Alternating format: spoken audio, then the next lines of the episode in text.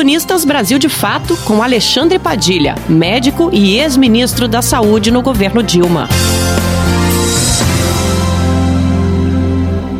As filas do INSS são o novo corredor da morte no Brasil de Bolsonaro.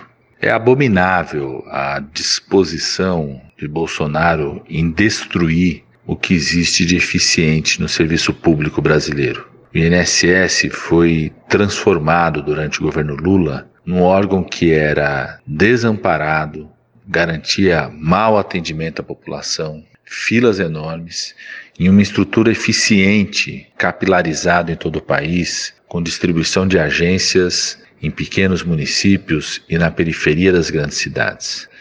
Bolsonaro vem numa sequência de ataques a essa estrutura que cuida da Seguridade Social, dos benefícios da aposentadoria ou de benefícios de pessoas que estão incapacitadas, impossibilitadas de exercer sua força de trabalho e por isso precisam dessa proteção do Estado.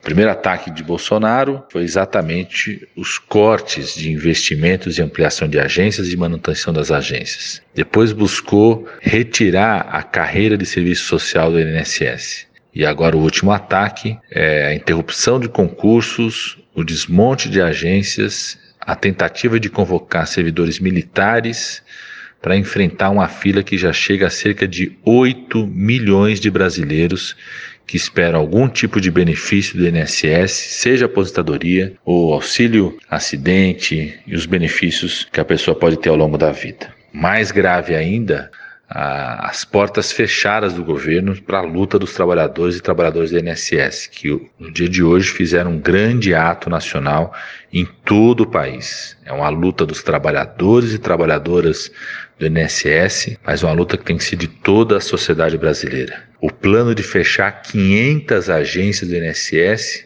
é uma crueldade com as pessoas que mais precisam, porque o plano é exatamente fechar nas áreas mais vulneráveis, como é a proposta, por exemplo, para a cidade de São Paulo de fechar as agências de São Miguel Paulista, de Ermelino Matarazzo e de Itaquera, na zona leste de São Paulo.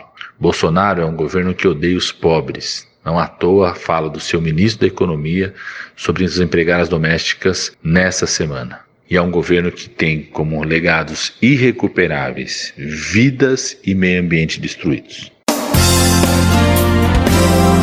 Você ouviu o ex-ministro da Saúde, Alexandre Padilha.